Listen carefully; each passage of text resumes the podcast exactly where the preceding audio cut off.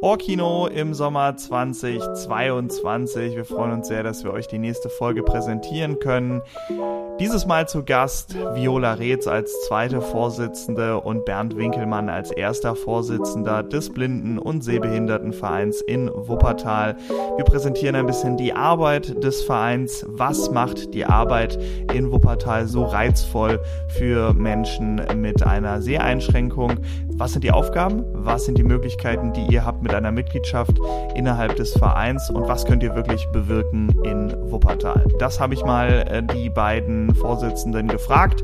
Und da könnt ihr euch jetzt äh, die nächste halbe Stunde drauf freuen. Viel Spaß mit der nächsten Folge Ohrkino.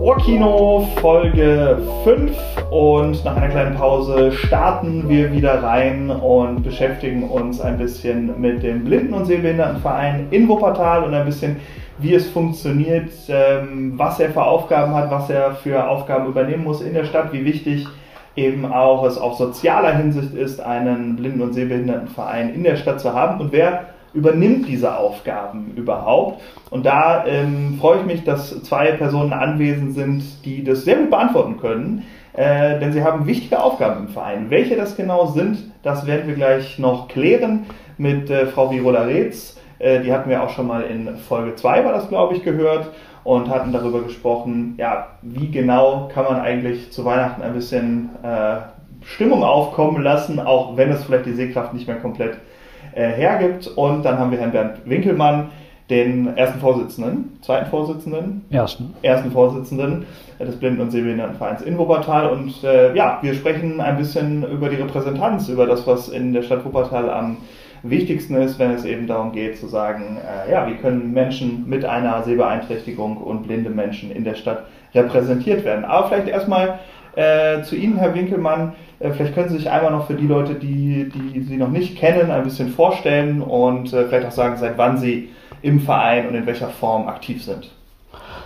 Also mein Name ist Bernd Winkelmann, ich bin noch 59 Jahre alt und ja, seit Verein, muss ich jetzt lügen, ich meine seit 2000, also seit etwas über 20 Jahren. Habe damals als einfaches Mitglied angefangen, damals war ich noch hochgradig sehbehindert. Da wurde dann die Satzung geändert, dass hochgradig Sehbehinderte auch Mitglied werden konnten. Weil davor durften nur wirklich Gesetz, also komplett Blinde und gesetzlich Blinde Mitglied werden. Und habe dann direkt als Kassenprüfer angefangen, ein Jahr lang. Und nach einem Jahr wurde ich dann direkt in den Vorstand mit aufgenommen. Also erst als Beisitzer, irgendwann dann als stellvertretender Vorsitzender und jetzt seit, äh, müsste ich jetzt lügen, 2016, sechs Jahren als erster Vorsitzender. Wie ist die Entwicklung, wenn Sie sagen 2000 ungefähr gewesen, so hin von äh, Menschen, die vollständig erblindet äh, sind und auch Menschen aufzunehmen, die eben noch keine vollständige äh, Erblindung haben? Ähm, Tatsache ist, dass die Medizin immer besser wird. Früher hatten wir viele Leute, die von Geburt an blind waren oder durch eine, Augen, also durch eine Erbkrankheit oder durch äh, Frühgeburten oder so erblindet sind. Das ist heute kaum noch der Fall. Das heißt, der Anteil der hochgradig Sehbehinderten, bedingt dadurch, dass die Leute auch älter werden. Wir haben Krankheiten wie äh, altersbedingte Makuladegeneration, Retinitis pigmentosa, die sich ja später auswirkt, Zäpfchen-Stäbchen-Dystrophie, die wirken sich erst im Laufe des Lebens aus. Und daher ist die Anzahl der sehbehinderten alten Menschen viel mehr geworden. Und irgendwann ist auch unseren alten Vorstand mal mehr oder weniger klar geworden, um äh, als Verein mitwirken zu können, mhm. muss man äh, nicht nur die Blinden vertreten, sondern auch die Sehbehinderten. Das hat äh, vor unserem Verein auch schon äh, die Landes- und Bundesverbände äh, gemacht. Und irgendwann ist dann unser Verein auch äh, dahin gekommen, dass man die Sehbehinderten, also hochgradig Sehbehinderten, mittlerweile auch normale Sehbehinderte als Mitglieder aufnehmen kann. Denn äh, es macht relativ wenig Sinn, wenn ein Vorstand von einem reinen Blindenverein äh, sich zu Sachen bei der Stadt äußert, wenn es um Barrierefreiheit für mhm. Sehbehinderte geht. Äh, wenn wir nur ein Blindenverein sind, repräsentieren wir die nicht und haben auch keine Stimme dafür. Naja, und jedenfalls bin ich relativ schnell damals auch in den Vorstand gekommen. und darüber hinaus auch in dem Behindertenbeirat der Stadt Wuppertal, wo ich seit 20 Jahren mittlerweile bin. Das heißt, es ging zu Beginn schon relativ schnell, kann man quasi sagen. Wie, wie war der Weg davor hin zum Blinden- und Sehbehindertenverein? Ähm, wie, wie, wie, haben Sie das, wie haben Sie es mitbekommen? Vielleicht auch ganz so simpel mal. Ähm, ganz simpel, lässt sich das erklären. Ich bin seit ca. 30 Jahren sehbehindert. Das kam einfach so im Laufe von ein, zwei Jahren. Auf einmal ist man sehbehindert. Manche werden schwanger, ich werde sehbehindert. Passiert halt. Ist eine Erbkrankheit, kann man nichts machen, da kann man nicht nachjammern. Kann man nicht ändern, Punkt. Ähm, ich habe damals dann äh, Umschulung gemacht im äh, kaufmännischen Bereich, im Berufsförderungswerk Düren für Blinde und Sehbehinderte. Und da wird man dann zwangsläufig auch mit der ganzen Selbsthilfe und so weiter konfrontiert. Habe dann da auch eine Zeit lang in der Ausbildung selbst gearbeitet. Und äh, darüber war dann klar, dass man irgendwann... Äh, ich habe mich damals in der Stadt wahnsinnig geärgert. Äh, ich wurde auf einmal mit diesem Thema konfrontiert, was für, für mich vorher nie ein Thema war. Und habe mich dann gewundert, warum es in der gesamten Stadt Wuppertal nur eine einzige Ampel mit Blindenakustik gab. Und zwar an der Neumarkt vor dem Kaufhof. Das war die einzige. Und irgendwann ist mir dann klar geworden, äh, wenn andere das nicht ändern, pf, dann muss man halt selber machen. Mich hat mal ein Arbeitskollege im BFW Düren den Kümmerer genannt, als wir ihn mal getroffen haben. Du erinnerst dich, ne? Mhm. naja, und was man nicht selber tut und keinen macht sonst keiner. Punkt. Und dieses Verantwortung übernehmen, das ist ja nicht jedermanns Sache. Das muss man ja einfach sagen, auch nicht jeder Frau's Sache. Ähm, das, da, da, muss man schon ein bisschen was an Lust auf Verantwortung haben und auch sich das, das Ganze anpacken. Wie, wie kam das zustande? Wo haben Sie sich gedacht, ja, ist schön, wenn man sagt, äh, wenn, wenn ich das nicht mache, macht das kein anderer, aber wo haben Sie das Selbstvertrauen hergehabt, zu sagen, ja, und genau das bin ich jetzt. Ich, ich mache das jetzt. Oh, kann ich gar nicht sagen. Auch im BFW Düren haben mich viele Leute gefragt. Damals ging es um PC für Blinde und Sehbehinderte. Mhm. Ich war irgendwie immer der Ansprechpartner. Ich kenne es eigentlich gar nicht anders. Also kann ich nicht so sagen. Ist halt so. Das ist einfach Charakter dann, ne? Ja, also was man mitbekommen hat irgendwann, wie, wie der Charakter äh, so gebildet worden ist und dann äh, ist man eben der Kümmerer wie der Kollege das so nett gesagt hat. Ne? Dann ist man das.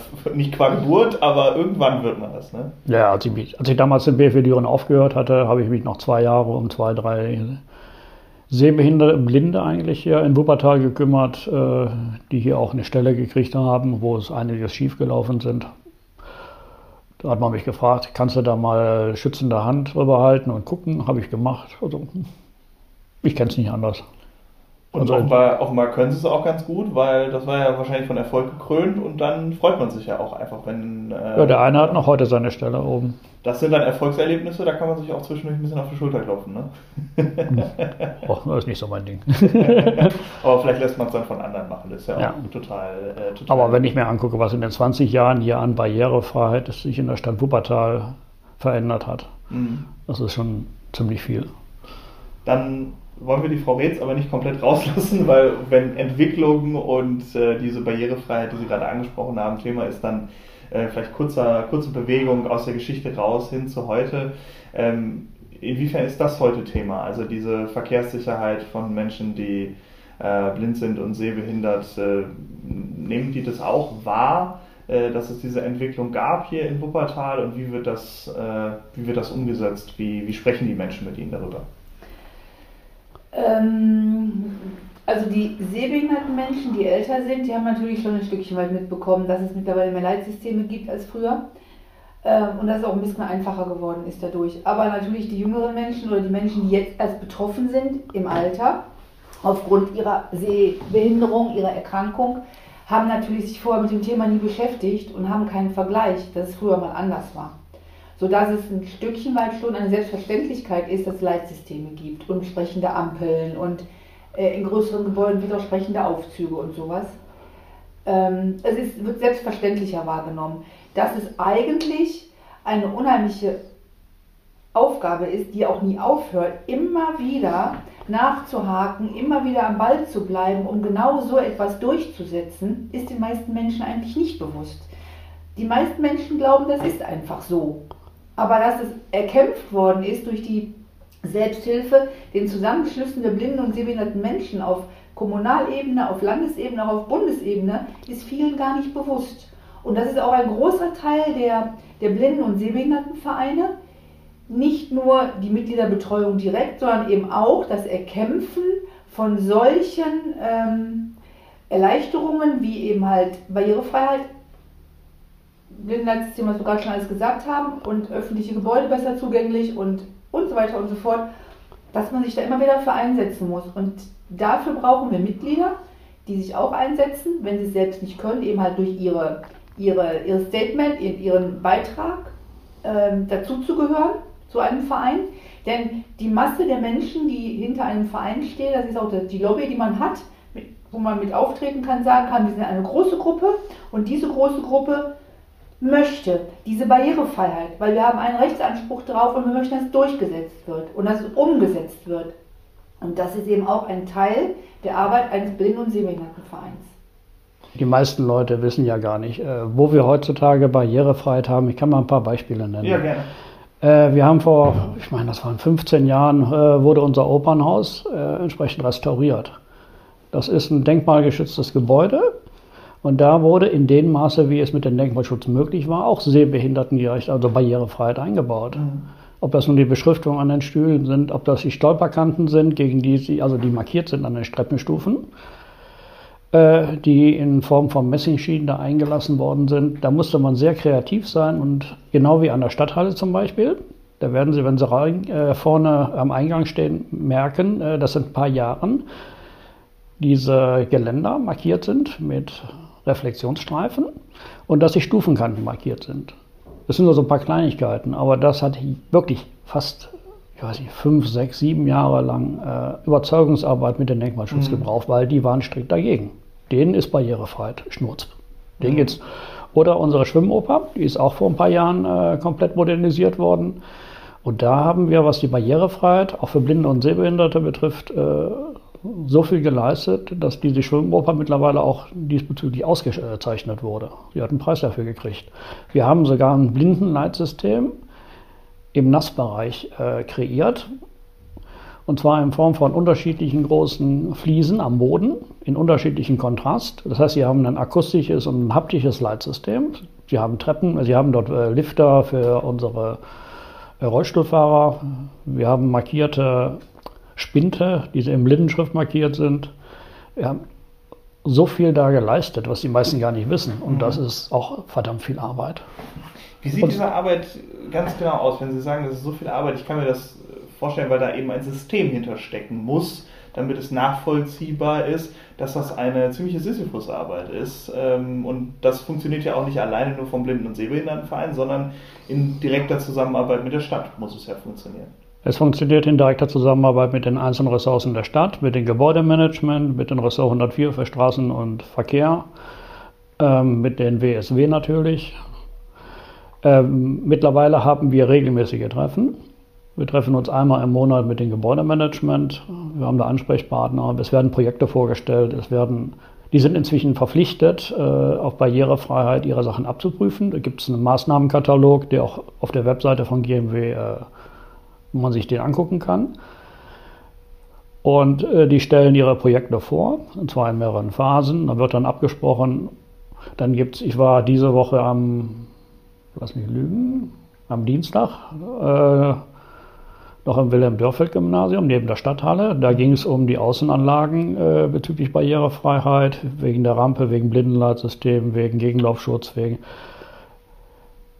Ähm, um das mal kurz zu sagen, Barrierefreiheit für Blinde und Sehbehinderte, sage ich immer ganz gerne, muss man in drei äh, Bereiche äh, kategorisieren. Das eine ist Barrierefreiheit im Punkto Sicherheit. Das heißt, äh, Beispiel, äh, markierte Treppenstufen, damit ein Sehbehinderter die Stufen auch sieht und da nicht runterfällt.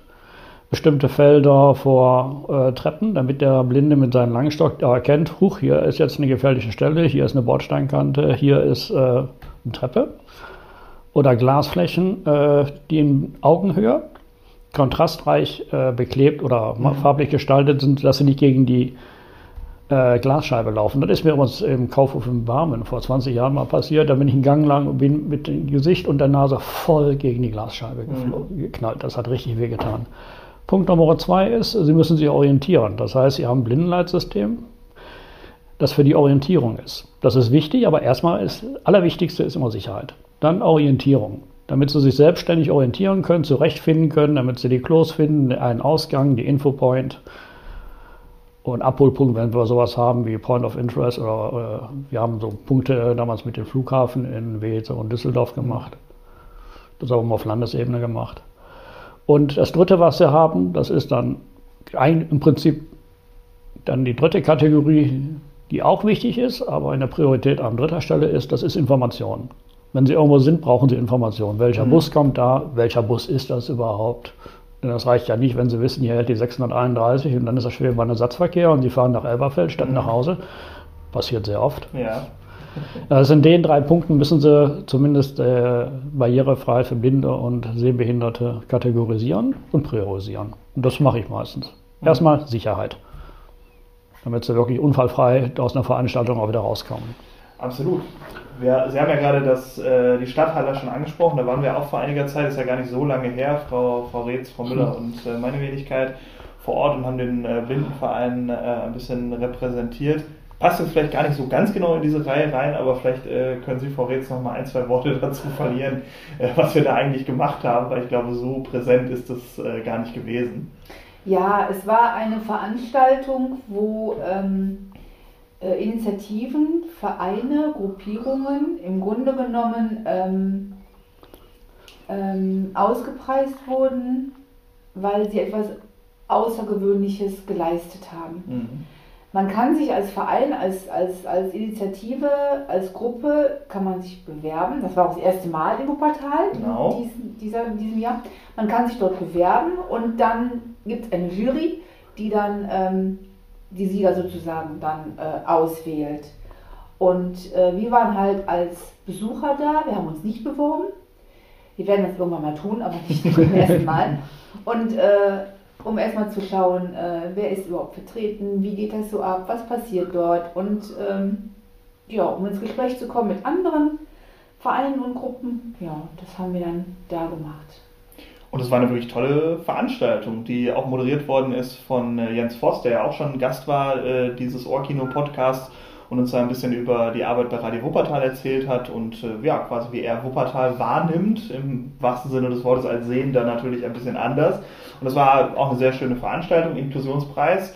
Äh, wichtiger, äh, wichtiger, wichtiges ähm, Element dann auch äh, im, im Bereich so für die Öffentlichkeitsarbeit, sage ich mal, für Menschen, ähm, die in diesem Inklusionsbereich unterwegs sind. Äh, Herr Winkelmann, haben, haben, Sie das wahrgenommen? Ist das für Sie ein wichtiger Punkt, dass sowas ausgepreist wird? Wie, wie finden Sie das eigentlich?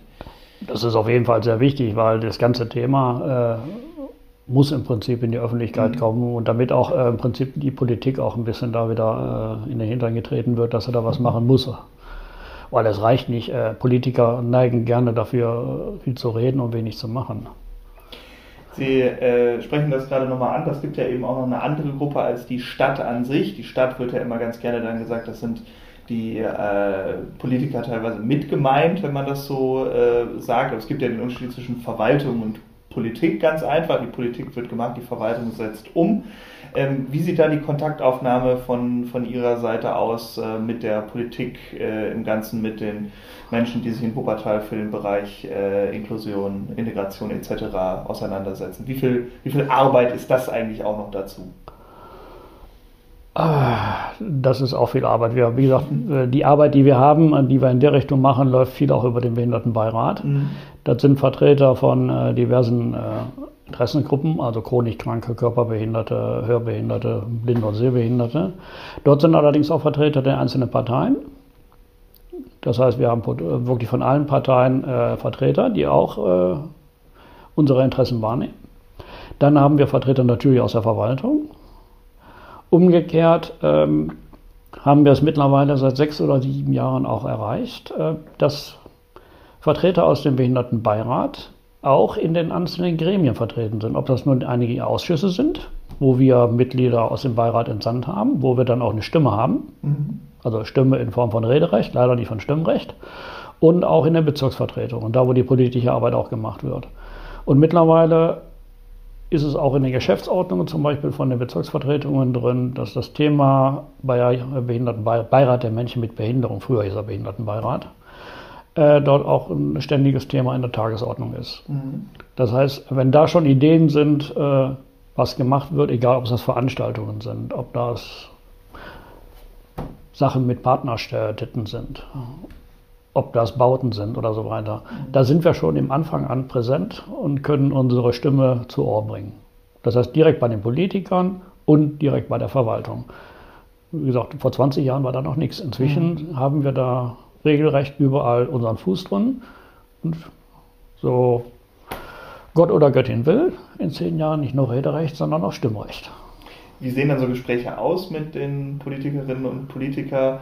Stößt man da auf viel Verständnis? Stößt man da auf, auf offene Ohren? Muss man da viel arbeiten, um gehört zu werden? Nehmen Sie uns da gerne mal mit äh, in den Beirat für Menschen mit Behinderung. Also man muss äh, viel arbeiten, man muss sich ständig in Erinnerung bringen, Ansonsten wird man vergessen. Mhm. Wir laden politische Vertreter, ob das nun auf Bundesebene oder Landesebene oder kommunaler Ebene sind, auch zu unseren Sitzungen ein, um uns in Erinnerung zu bringen, um mehr oder weniger zu sagen, haha, hier, hu, hier sind wir, vergessen uns nicht. Aber manchmal hat man den Eindruck, äh, dass das nach der Sitzung schon wieder direkt vergessen ist. Mhm.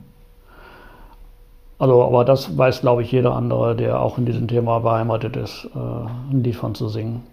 Was sind da gerade so aktuelle Themen, die besprochen werden? Können wir, können wir konkrete, ähm, ja, wenn das schon öffentlich ist, wenn man das schon öffentlich machen kann, äh, Inhalte einmal ansprechen, die da gerade in den, in den Gremien aktiv sind? Also die Gremien an sich sind ja öffentlich, also die veröffentlichen ja auch regelmäßig ihre Protokolle und Co.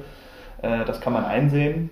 Ich hoffe auch barrierefrei, ehrlich gesagt. Äh, ähm, da sage ich jetzt besser nichts okay, zu. Okay, da sagen wir vielleicht besser nichts zu, aber vielleicht aktuelle Inhalte, wenn man, oder vielleicht aus der, aus der jüngeren Vergangenheit, die man äh, ansprechen kann. Inklusion ist in der Regel immer ein Thema. Äh, die Schulen, die umgebaut werden, äh, dass im Prinzip inklusiv beschult wird, was immer noch ein Problem ist. Schulen sind ein Riesenproblem momentan, weil wir haben viele Schulen, die marode sind. Mhm. Wir haben zum Beispiel ein ganz aktuelles Thema ist äh, die Schule für Körperbehinderte in der Landschirmstraße. Die gehört, äh, glaube ich, dem Landschaftsverband. Äh, die soll umgebaut werden und äh, Barrierefreiheit ist da wieder ein Riesenthema. Und die Größe ist ein Thema. Und, aber das größte Thema, was immer ein Problem ist, sind Kosten. Weil es gibt im Haushalt der Stadt Wuppertal keinen äh, fixen Kosten, der sagt, äh, dieses Jahr haben wir eine Million für Barrierefreiheit. Mhm. Ja, das ist dann, wird so nebenbei mitgemacht. Thema, ganz großes Thema momentan ist äh, ÖPNV, Nahverkehr. Der Nahverkehrsplan, äh, der ist eigentlich bundesweit vorgeschrieben gewesen, äh, dass die neuen Nahverkehrspläne 2023 äh, barrierefrei sein sollten. Das heißt, äh, es sollte komplett barrierefrei sein. Das ist Wunschdenken. Also ich meine, Wuppertal aufgrund der Topologie eh schon ein schwieriges Thema, aber mhm. aufgrund der klammen Haushaltslage und wie gesagt, unser Nahverkehrsplan hier in Wuppertal steht bis heute nicht. Das ist auch ein Riesenthema. Dann ein Riesenthema sind so Sachen wie, jetzt haben wir im Sommer wieder, also ein Thema für mich interessiert, äh, Sperrung der Bahn sechs Wochen. Mhm. Dann haben wir Schienenersatzverkehr Richtung Düsseldorf, Grüten etc. Und Barrierefreiheit, naja, ist auch so ein Problem. Versuchen Sie doch mal in diesen Schienenersatzverkehr, in diese Busse mit dem Rollstuhl reinzukommen mhm. oder den richtigen zu finden. Also es gibt andauernd viele Themen. Es gibt nicht das Thema oder was akut ist. Aber das ist ja auch interessant. Also dass ja. es halt einfach dauerhaft schwelende Themen gibt, die nicht so weit angepackt werden, dass man im Nachhinein sagen kann, okay, da hat sich jetzt was so grundlegend verbessert. Riesenthema, was Barrierefreiheit ist im Wuppertal, sind auch, wo ich schon sagte, wir haben viele Bauten, die alt sind. Mhm. Wenn die umgebaut werden, ist Barrierefreiheit immer ein Problem. Wir haben viele Bauten, die aufgrund der topologischen Lage äh, schwer barrierefrei zu machen sind. Wenn sie wie es Wilhelm-Dörfer-Gymnasium an Hang gebaut sind, äh, ist auch schwierig, gerade für Rollstuhlfahrer. Da gibt es eine Riesenrampe, die allerdings ein Rollstuhlfahrer mit, sag ich mal, Muskelantrieb, der nicht elektrisch ist, wird schwierig. vielleicht äh, nehmen, nehmen, nehmen wir Frau Reetz auch mal wieder dazu. Ähm, wie sieht das äh, als Feedback von den äh, Mitgliedern aus, äh, was man da bekommt? Welche Themen kommen da oder welche Anfragen kommen da halbwegs regelmäßig, äh, die, die dann auch vielleicht Einzug halten äh, in diesen Beirat für Menschen mit Behinderung? Also vielleicht mal den, den Weg aufzeichnen von Ideen, die aus der Mitgliedschaft kommen und dann vielleicht auch im Endeffekt in der Politik landen. So den Weg gibt es ja theoretischerweise auch, der kann ja auch äh, so gegangen werden. Ja, also ähm, Ideen, die jetzt ähm, auf kommunaler Ebene von einzelnen Mitgliedern auf direkten Wege in der Politik landen, gibt es so eigentlich, eigentlich nicht. Nicht so direkt. Das ist eigentlich immer ein großer Umweg. Mhm. Ähm, das entwickelt sich aus irgendwelchen Situationen heraus, wie zum Beispiel die Blindenampeln, die Akustikampeln. Ähm, die sind dann eben halt immer mehr installiert worden an Stellen, wo konkret blinde Menschen oder sehbehinderte Menschen wohnen, die eine Ampel brauchen und die dann Kontakt aufgenommen haben ähm, zum Verein oder zur Stadt. Und der Verein hat es dann für sie gemacht bei der Stadt, um dort dann prüfen zu lassen, ob da die Berechtigung für eine Blindenampel bestehen könnte. Und wenn dann Etat über ist, wurde sie auch installiert. Also das ist ein bisschen komplizierter. Es geht nicht mhm. auf ganz einfachen, geraden Weg. Und dann ist es eben auch so, dass diese Ampeln sehr anfällig sind, öfters kaputt sind, auch Vandalismus oft ein Problem ist. Ähm, dass die kaputt vandalisiert werden. Mhm. Und sie sind exorbitant teuer, das wissen genau, die meisten gar nicht. Sehr, sehr teuer. Dann kam das Problem dazu, dass dann diese Blindenampeln ja wunderbar sind, dass man eben dann ein Geräusch hat und man konnte toll über die Straße laufen. Dann haben sich die Anwohner beschwert, weil sie eben hören mussten alle paar Minuten. Also hat man dann die Idee gehabt, dass man das per Kontakt abrufen kann, dieses Geräusch. Und diese Kontaktgeber sind eben dann auch sehr oft kaputt, weil sie eben auch dann wirklich mit Absicht kaputt gemacht werden. Wir hatten mal so eine richtig starke Welle. Ähm, dann ist ein großes Thema ähm, diese, wie heißen die DFI? DFÜ? Dynamische Fahrgastinformationen. Genau. Ähm, die haben wir seit einigen Jahren, seit Umbau des, des Döppersberges und seit ähm, äh, Modernisierung auch der anderen Busbahnhöfe, dass man dort eine Taste drücken kann, ähnlich wie bei einer Ampel, und man bekommt dann per Sprache angesagt, welcher Bus mhm. kommt und wann er kommt und warum er kommt. Eigentlich eine super Funktion, ne? Genau, und da sind ganz viele kaputt. Wir sind also letztes Mal abgelaufen von Oberbarmen nach Elberfeld, von Elberfeld Vorwinkel, den Wall ähm, ähm, also alles da, wo diese, diese Anlagen stehen, und haben das mal getestet und wir hatten dann ein Drittel war kaputt. Ja, von 50 hatten 18 nicht funktioniert. Ja, genau. Ja, und die funktionieren zum Teil immer noch nicht. Und äh, das ist auch oft ein Thema, dann ist es zwar installiert, aber es ist kaputt. Und dann mhm. kommen natürlich die Menschen, die sowas benötigen, nicht mehr weiter. Die stehen dann da ja. im, im Nichts, im leeren Raum und äh, wissen nicht, was sie machen sollen. Ja. Mhm. Ja, dieses Ablaufen ist aber, also dieses, dieses Abgehen der, der Strecken ist aber einfach enorm wichtig, um wirklich äh, auf Herz und Nieren zu prüfen. So ob, also mir wäre es auch ganz lieb, wenn sich die Leute nicht darüber beschweren würden, wenn etwas nicht funktioniert, sondern eine Meldung machen würden. Mhm. Weil äh, wir können natürlich nicht jeden Tag ganz Wuppertal ablaufen. Und deshalb ist wichtig, äh, wenn mal was nicht funktioniert, wenn mal was nicht so in Ordnung ist, Meldung wo es ist, was nicht funktioniert. Dann kann man, können wir es an die Stadt Wuppertal auch weitergeben, an die entsprechenden Stellen. Ganz wichtig. Und das können nicht nur Menschen, die blind sind oder Sehbeeinträchtigungen haben, sondern es können auch Menschen machen, äh, die, die sehend sind, Richtig, wenn sie das genau. mitbekommen. Wenn sie wissen, wie so eine genau. Ampel funktioniert. Das oder vielleicht kriegt man es auch mal direkt mit. Jemand versucht, äh, der, der, der blind ist oder sehbehindert, ähm, das zu benutzen und es funktioniert nicht. Man unterhält sich vielleicht mal ganz kurz an der Ampel, die berühmten Ampelgespräche, die man ab und zu mal hat. Ja, das äh, fördert ja eigentlich auch quasi eine Form von Miteinanderleben, wenn man das mal macht. Und dann äh, kann man ja auch sagen, du, ich brauchst du, brauchst du nicht machen, ich mach das, äh, hm. wenn das okay für dich ist, dann äh, melde ich mich mal bei der Stadt und sag das mal. Ja, klar. Genau. Das ist auch ein bisschen vielleicht Verantwortung übernehmen äh, für, für, für die Gesamtheit, äh, für die Gesellschaft. Äh, genau. Da nochmal sagen, oh, ich melde das dann mal selber. Ja. Betrifft mich nicht, aber ich melde es selber. Ja. Ja. So könnte man das ja für die Zukunft gestalten. Schauen wir auch mal ein bisschen in die Zukunft. in die Zukunft, das wäre schön. Wissen Sie, was super. ich mir wünschen würde? Also ich, so eine, so eine Kugel wäre gut, ne? Dann kann man sich das, kann man sich das, äh, kann, man, kann man vielleicht auch wissen, was in der Zukunft so ist. Werden wir nicht hinkriegen, aber wir können uns ja was wünschen. Das ist, äh, wir haben zwar keinen Genie und keine Lampe, die wir reiben können, dann kommt der Genie raus, dann haben wir drei Wünsche, aber wir können uns ja zumindest ein bisschen in die Zukunft gucken und was, was wünschen. Ähm, haben, haben Sie denn, gerade wenn wir, wir waren ja gerade bei aktuellen Themen, ne, die, die kommen, haben Sie denn für die nächste Zeit etwas, wo Sie sagen, dass, da packen wir an, das wollen wir mit der Politik, mit der Verwaltung zusammen erreichen? Ähm, oder sind es die bekannten Themen, die man jetzt einfach noch forciert? Wenn wir Barrierefreiheit mit der Stadt Wuppertal, das ist mein Lieblingsthema, äh, mhm. forcieren wollen, dann haben wir ja nur äh, Zugriff auf den öffentlichen Bereich. Das heißt, den öffentlichen Bereich, der in Zugriff der Stadt Wuppertal ist. Worauf wir keinen Zugriff haben, das sind Geschäfte. Können wir noch mit leben. Das sind ganz wichtig Arztpraxen. Wenn ich am Wall in so ein Arzthaus gehe, ich will zu irgendeinem Arzt hin, die ganzen Schilder, da habe ich schon Probleme mit. Und wenn ich dann versuche, mit dem Aufzug in die dritte Etage zu fahren, mhm. äh, woher weiß ich, wo ich aussteige, dass die dritte Etage ist und dass das der Augenarzt ist? Das wäre zum Beispiel mal, was mich am meisten nervt. Äh, ich gehe in ein Restaurant, ich kann die Speisekarte nicht lesen, können Sie vergessen. Wenn die keine Internetspeisekarte haben, wo ich vorher mal nachgucken kann, äh, dann die klassische Frage äh, an die nette Person, die mich dort bedient was haben Sie denn auf der Karte? Ja, worauf haben Sie denn Hunger?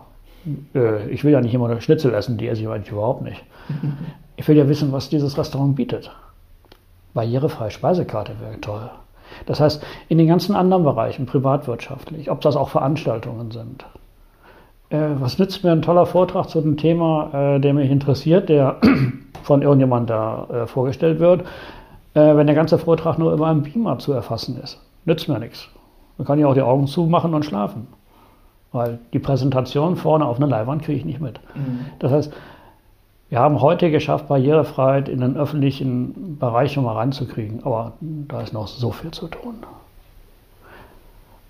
Aber Sie haben ja jetzt gerade schon ein paar Themen angesprochen, ja. die halt einfach elementar wichtig sind und die, die Sie auch beschäftigen. Da geht es halt einfach auch das sind so Kleinigkeiten. Wort, Teilhabe oder ja. so. Ne? Ich komme nach Hause, ich habe da eine Karte von DHL, mein Paket ist in der Packstation, komme ich nicht dran. Hm. Der Apparat ist nicht für Blinde und Sehbehinderte zu bedienen. Und die Dinger werden immer mehr. Hm. Es gibt tausend Beispiele. Und dann kommt noch dazu, dass ähm, es ja auch verschiedene Einschränkungen gibt und dass Barrierefreiheit für jede Einschränkung was anderes bedeutet. Ein Mensch, der so wenig sieht, dass er mit einem Blindenlangstock laufen muss, braucht eine Barriere, um zu fühlen, hier ist der Bürgersteig zu Ende und dort fängt die Straße an. Ein Rollstuhlfahrer, der auf die Straße möchte, für den kann die Barriere, nämlich die Kante, so hoch sein, dass er mit seinem Rollstuhl nicht hoch oder runter kommen kann.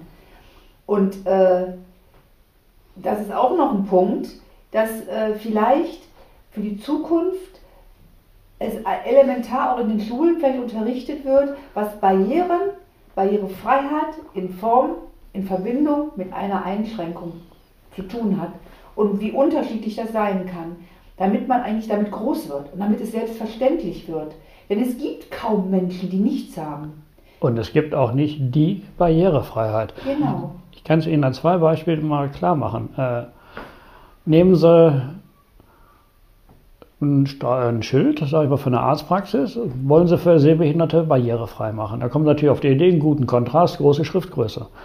Damit haben sie vielleicht 80 Prozent der Sehbehinderten erschlagen. Die Sehbehinderten, die äh, eine Augenkrankheit haben, Tunnelblick, Retinitis pigmentosa, die brauchen kleine Schrift. Das heißt, es passt nicht immer für alle. Und je nachdem, was sie für eine Augenerkrankung haben, äh, brauchen sie auch einen anderen Kontrast. Oder sie machen vieles für Sehbehinderte in manchen Bereichen stark kontrastreich, damit die es gut sehen können. Äh, das können für manche Menschen mit Autismus äh, zu viel Informationen sein. Ist für die dann wiederum schlecht. Also es gibt eine Barrierearmut oder es gibt Design for All People, das heißt entwickelt für alle Leute. Aber die absolute Barrierefreiheit werden sie nie erreichen. Das funktioniert nicht. Das ist genau der Punkt, wo ich eben gerade von erzählt habe, dass die Barrierefreiheit in den Köpfen anfangen muss.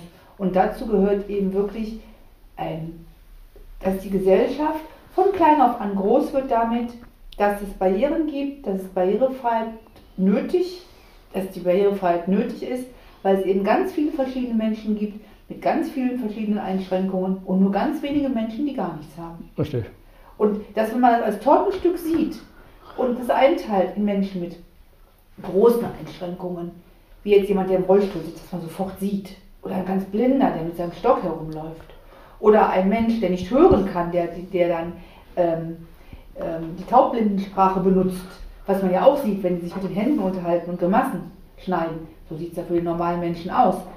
Das sieht man, aber es gibt so viele andere Menschen, die auch Probleme haben. Es gibt Menschen, die haben ständig mit Schwindel zu tun, weil die Halswirbelsäule kaputt ist. Es gibt Menschen, die ähm, nicht lesen können. Es gibt Menschen, die können keine Gesichter erkennen. Es gibt so viele Einschränkungen. Das sind alles Barrieren, die sich aufgrund dessen für die, diese Person dann aufbauen.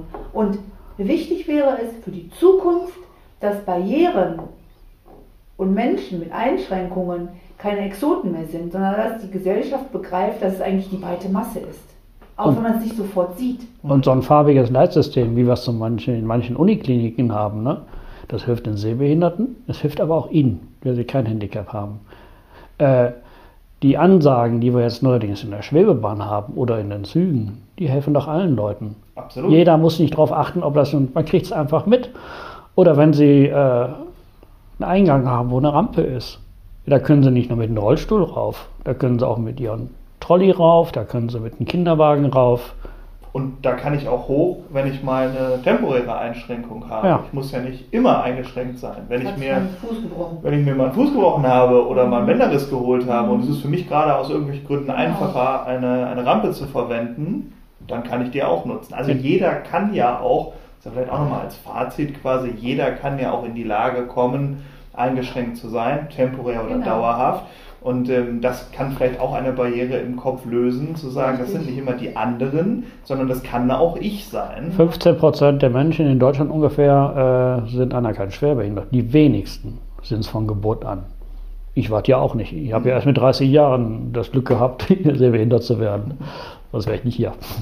Also ich traue dir nicht nach. Also, ja. wie gesagt, ist halt so. Es gibt Punkt. so viele Dinge, die die Menschen gar nicht als, als äh, Behinderung wahrnehmen. Jemand, der schwer Rheuma hat, das ist eine Behinderung für denjenigen. Der hat große Probleme. Teilweise braucht er künstliche Gelenke, weil die Gelenke zerstört werden. Das ist eine Behinderung, die ist da, die man aber nicht so deutlich sieht. Ähm, Menschen mit Bluthochdruck, das ist eine Behinderung. Es gibt so viele Einschränkungen, die einen im aktiven Alltag behindern, blockieren, einschränken. Und das muss bewusst werden. Meine Zukunftsversion ist, dass die Menschen sich darüber im Klaren sind. Und das fängt ja schon in der Kinderzeit, in der, in der, in der äh, vorschulischen Prägung, äh, Kindergarten etc., in der Schule fängt das ja schon an. Mhm. Und das ist die wahre Inklusion. Inklusion ist, dass die Menschen gemeinsam mit ihren Schwächen, mit ihren Einschränkungen und ihren Problemen auf dieser Welt in einem Verbund leben und nicht, da ist eine Gruppe, da ist eine Gruppe, da ist eine Gruppe, diese Gruppe arbeitet gegen diese Gruppe, weil diese Gruppe braucht eine andere Barrierefreiheit als diese Gruppe, sondern dass es miteinander ist. Das ist meine Zukunftsversion. Es gibt so viele Leute, für die wird es leider immer erst ein Thema, auch in der Politik, wenn sie oder selbst in der Verwandtschaft oder so äh, davon betroffen sind. Mhm. Vorher ist es nie ein Thema. Schade. Das ist doch eigentlich ein perfektes Schlusswort, dass man wirklich mal darauf achtet, entweder bei sich in der eigenen Umgebung, vielleicht in der Verwandtschaft, im befreundeten Bereich, da gibt es hundertprozentig jemanden, der vielleicht eine Krankheit hat oder vielleicht einen Unfall irgendwann auch mal hat und deswegen eine Einschränkung hat. Allerdings Long Covid. Long Covid kommt noch dazu. Ne? Es ja. gibt aktuelle Themen, die haben auch zur Folge, dass es Menschen mit Einschränkungen gibt. Bei, bei Covid ist es ein richtig gutes Beispiel. Da werden wir in den nächsten 5, 10, 15 Jahren wahrscheinlich noch viel, viel mehr drüber reden als jetzt aktuell.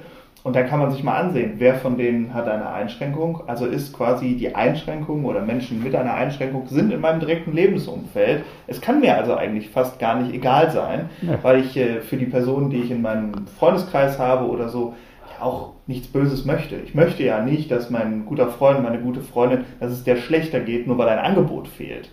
Ja, oder weil eine Ansage fehlt oder weil eine Möglichkeit fehlt, an der Gesellschaft teilzuhaben. Deswegen das fand ich gerade einen guten, guten Aufruf äh, von Ihnen, Frau Reetz, dass man da einfach nochmal im eigenen Umfeld schaut und feststellt, wo kann ich mit meinem eigenen Verhalten äh, ja, etwas ändern. Ja. ja, dann bedanke ich mich bei Ihnen beiden. Dankeschön, ja. Viola Reetz, Dankeschön, äh, Bernd Winkelmann. Äh, wir haben ganz intensiv über ja, quasi das gesprochen, was der Blinden- und Sehbehindertenverein leisten kann und haben uns dann im Endeffekt doch über Inklusion im Allgemeinen unterhalten. Das ist doch schön, so funktionieren Gespräche, man weiß es im Vorhinein nicht, nee. wie es anfängt, wie es endet. Ja, vielen, vielen Dank. Keine Ursache.